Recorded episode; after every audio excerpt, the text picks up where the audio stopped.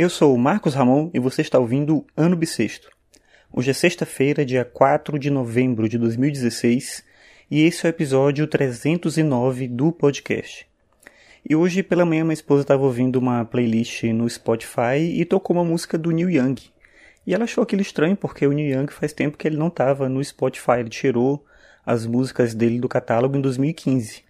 E aí quando ela me falou isso, eu tinha acabado de ver que nos Trend Topics do Twitter tava lá o nome do Neil Young, mas eu não sabia porquê, eu não apertei para olhar.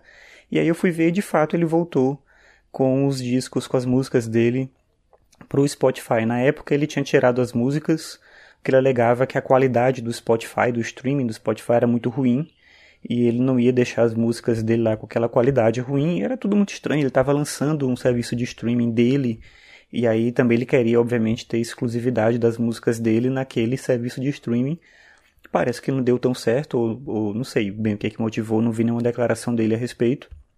Mas para quem gosta da música dele ou para quem quer conhecer, eu acho isso muito bom porque você tem de volta essas músicas no catálogo. Essa, de certa maneira, é uma circunstância complicada dos serviços de streaming em geral.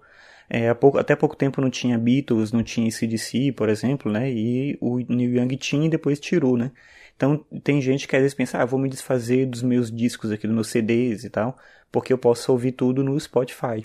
Mas você não tem certeza se isso vai acontecer. A qualquer momento alguém pode tirar é, esse conteúdo do ar, né? E você vai ficar sem acesso a ele. É como o Netflix, né? Você está assistindo alguns filmes lá, mas eles mudam o catálogo.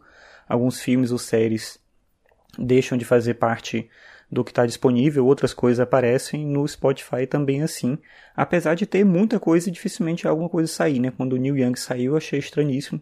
E ele é um artista que eu gosto muito, acompanhava bastante é, as músicas, eu escutava muita coisa dele no, no Spotify e fiquei realmente meio insatisfeito com isso, porque a, apesar de eu poder ainda fazer download das músicas, eu não costumo mais pegar as músicas em MP3, botar no celular e ouvir, eu acho o Spotify obviamente bem mais prático e eu acabei deixando de ouvir o Neil Young praticamente durante esse tempo todo, porque ele não estava disponível ali no Spotify, agora voltou. E aí eu te faço ao mesmo tempo esse convite de voltar a ouvir o Neil Young, se você já ouviu, e se você não conhece, você acessar lá no Spotify, se você tiver uma conta, obviamente, né? Ou se não tiver, dá para fazer uma conta gratuita e ouvir o trabalho dele, que é um artista muito interessante. Ele é lembrado é, muito por uma conexão dele com a, a música folk, né? Norte-americana e tal, mas ele é um artista canadense e nos primeiros discos tem uma mistura, assim, da coisa do, do rock, né, com folk. Eu acho que no, no episódio que eu gravei sobre o dia do rock, eu indiquei justamente o Neil Young.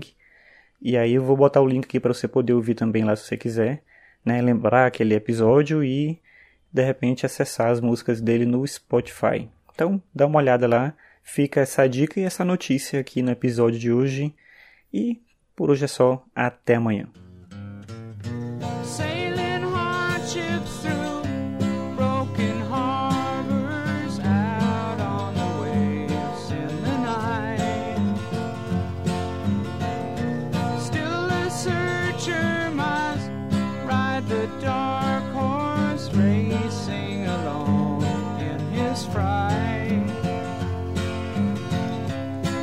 Me why.